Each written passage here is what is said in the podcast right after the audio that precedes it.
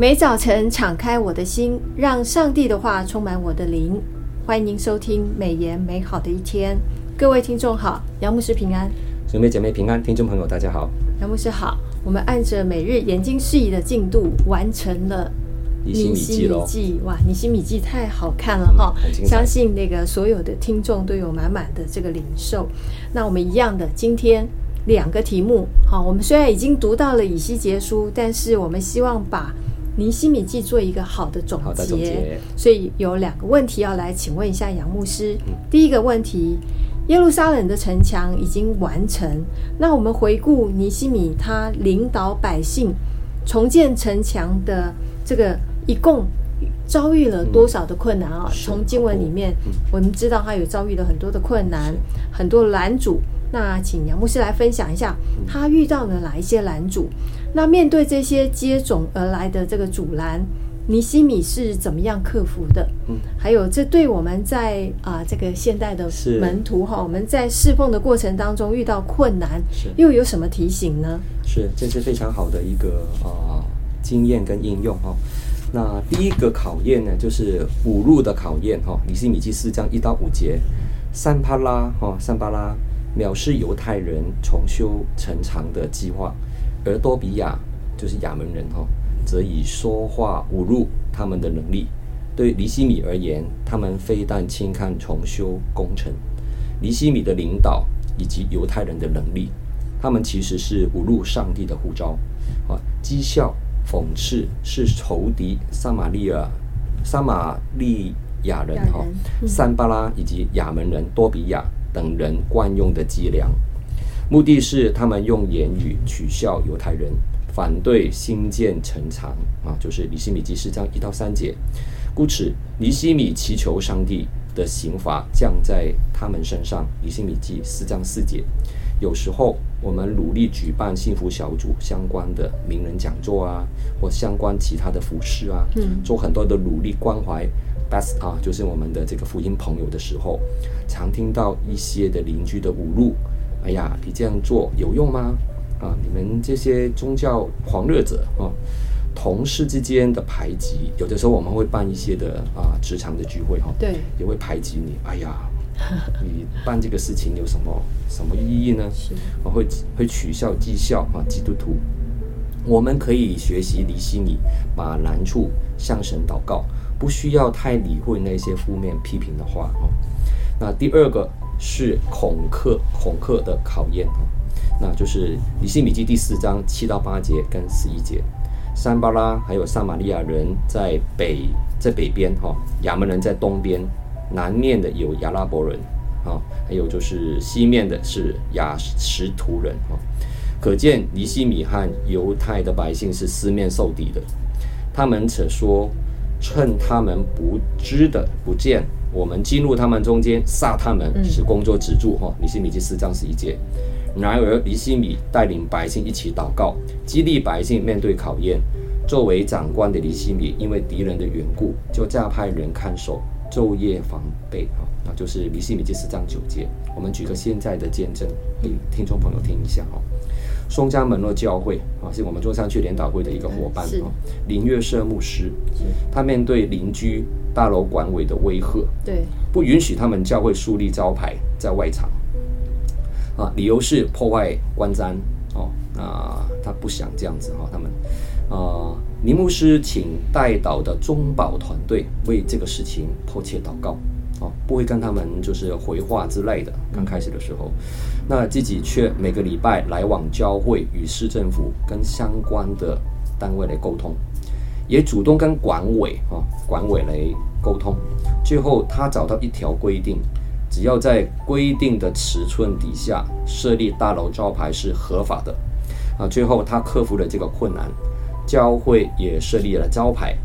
啊，他效法的尼西米，在祷告之后也尽了自己本分，面对困难解决问题，让他啊这个牧养的教会成功度过难关。嗯，哦，那这个是一个非常特别的见证啊。其实呃那边的邻居就说，那这样我们一起来立教牌好不好？他都可以了。嗯，那管委跟他们说，你们不是财团法人，对不起。嗯他们是非盈利机关，你们是公司，不准。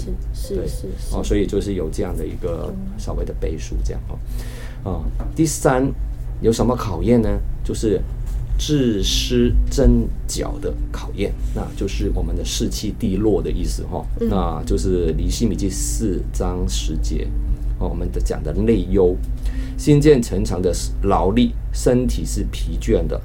新建城墙的人灰心丧志哦，看到好像城墙盖了一半很慢哦。刚开始的时候，以西米记四章十节，内部的士气开始受到打击，觉得做工的人力啊这样的力气衰弱，工作又多，认为自己不可能胜任这样的工作哦，就是建造城墙。加上敌人多次的搅扰，威胁新建城墙者的家眷的安危。以致家眷召唤新建城墙的这些亲人回去保护他们。哦，尼西米记四章十二节，尼西米又派百姓一些新建城墙啊，一些人的手是手持兵器、站岗监察，防备敌人的入侵。哈，就是尼西米记四章十三节。此外，他更鼓励百姓要刚强壮胆，为弟兄、儿女、妻子。家产征战，因为神是大而可畏的哦，那就是尼希米记四章十三、十四节。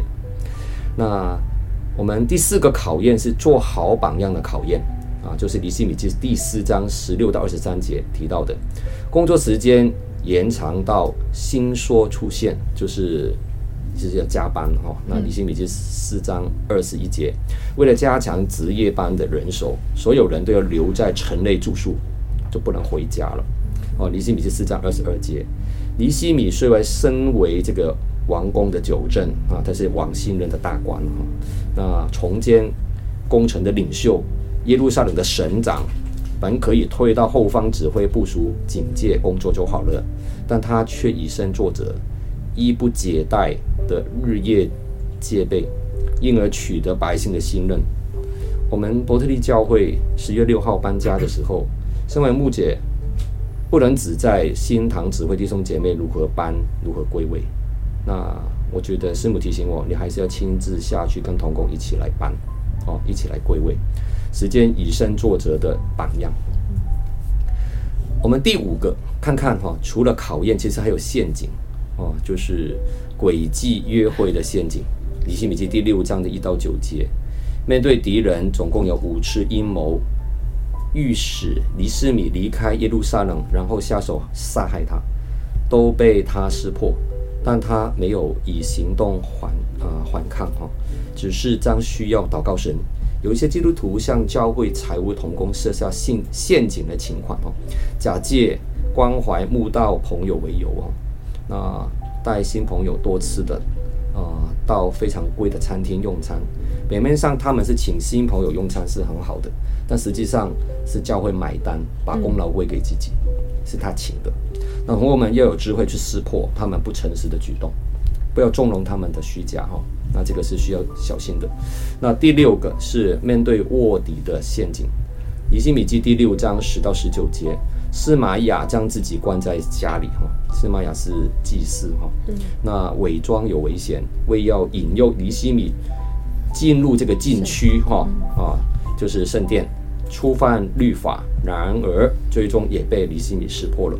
相信除了示玛雅外，还有不少的卧底，不断的找机会陷害尼希米哦。听众朋友，你知道是谁吗？还有女先知挪亚底哈，就是第六章的十四节；还有多比亚的爪爪牙哈，就是第六章的十九节。但借着上帝的保守，经过五十二天的辛劳工作，修建工程终于大功告成。那教会也要防备异端的卧底渗透啊！早期啊，就是前一两年哈，就是东方闪电的人曾经假冒热心的慕道朋友，取得哈，就是长职们的信任，最后造成教会的分裂。教会牧者跟属灵领袖要好好的在纪要真理上把关，啊，识破异端的诡计。哦，那我们第二个问题，哇！杨牧师讲了好几个拦阻哈，是我们知道就是有这个五路哈，先下他们啊，内忧外患都有，是，然后也有一些恫吓，到最后是要杀害他们都有，让他们自己自乱阵脚的，还有这个内部分化的。是，感谢主啊，就是尼西米是一个有智慧的一个领袖，嗯，就是一步一步的这样子，能够把这些不管是从啊哪里来的这些阻拦，还有这个破坏啊，都一一的挡住了哈。好，我们第二个问题想要请问一下杨牧师，就是另外有一个可能大家比较好奇的事情，就是以色列民在城墙告成礼的，是在十二章的后半里面有描述，他们不单重视礼仪，而且是那个大家要一起参与。这是不是提醒我们参与教会的庆祝节日的崇拜？嗯嗯、好，这件事情，比方说复活节啊、圣灵降临节啊，或者是圣诞节这样比较大的一个节气，又或者是像献堂这样子一件大事哦。这个时候是不是大家都应该要重视这个节日的含义？是哦，这个是非常好的提问哦。我们来看看城墙建成。之后的奉献礼，就是经文当中记载的告成之礼，嗯，就是在十二章二十七节，为尼西米省长返国后侍奉的高桥，一群被掳归国的渔民，啊、哦，就是剩下的这些犹太民族，敬虔的接受了律法的宣读，尼希米记第八章，哈、哦，哭泣认罪，恳求上帝的拯救，尼希米第九章。还有依着律法的原则定义条例，让大家在生活当中遵守。尼希米记第十章提到的，纪念艰苦创建的先贤，记下归国的人数以及所居地方的范围。尼希米记十一章到十二章之后，现在是继圣城耶路撒冷城墙奉献礼哈，就是尼西米记十二章二十七到四十三节，以及全民欢乐。十二章四十四节的最好时候了。嗯，当一切安排妥当之后，可以告一个段落了哈。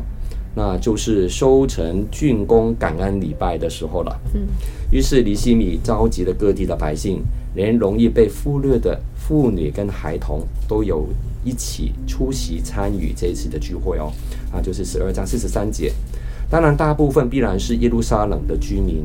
以及耶路撒冷附近的城邑、村庄，甚至村庄的田地的立位人都被邀请参加这个盛会，因为他们中间有歌唱的人、弹奏乐器的人，来帮助整个啊、聚会的节目进行。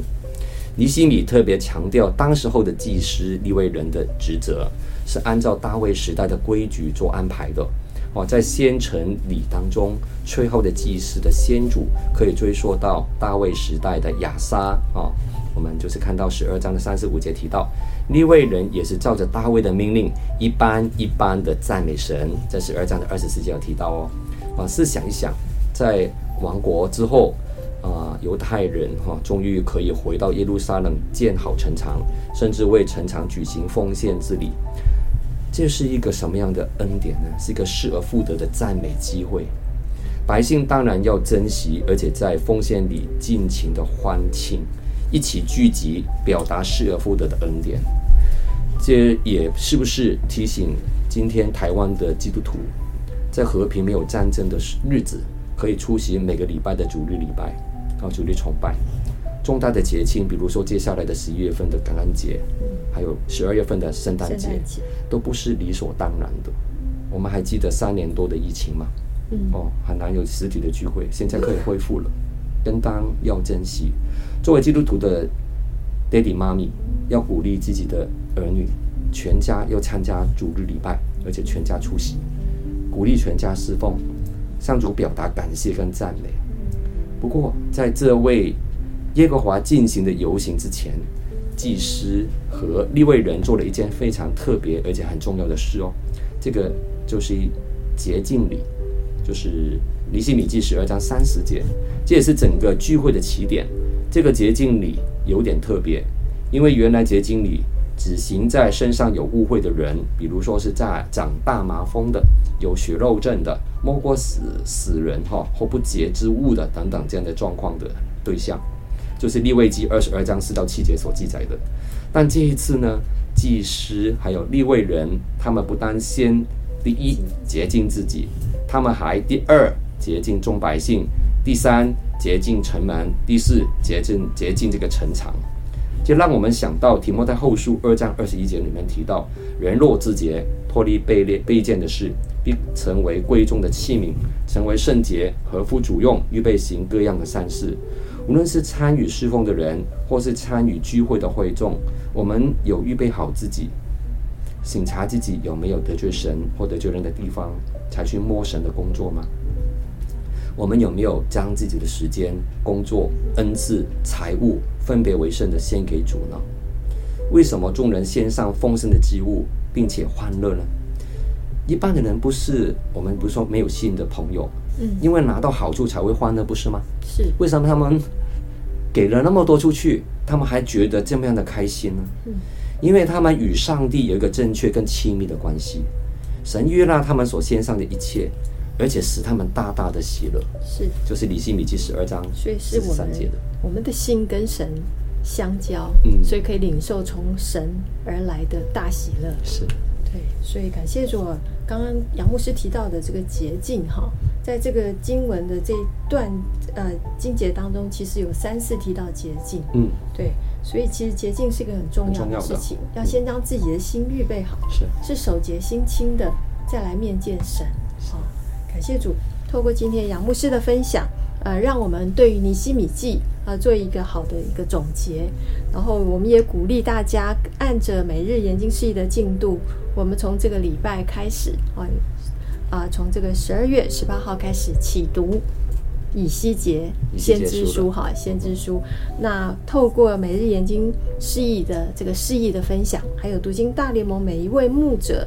呃，非常精辟，而且天天陪伴大家来阅读圣经，相信可以让大家在以西结书上面可以降低很多在这个意象上面的不清楚。我相信这是一个非常非常好的经卷哦，可以让我们更明白上帝的心意。所以，请大家千万不要错过，按着我们的进度，每天一天一夜的来阅读。感谢主，那我们今天美言美好的一天就分享到此，谢谢您的收听。愿上帝的话语丰富充满我们的生活，使大家福杯满溢。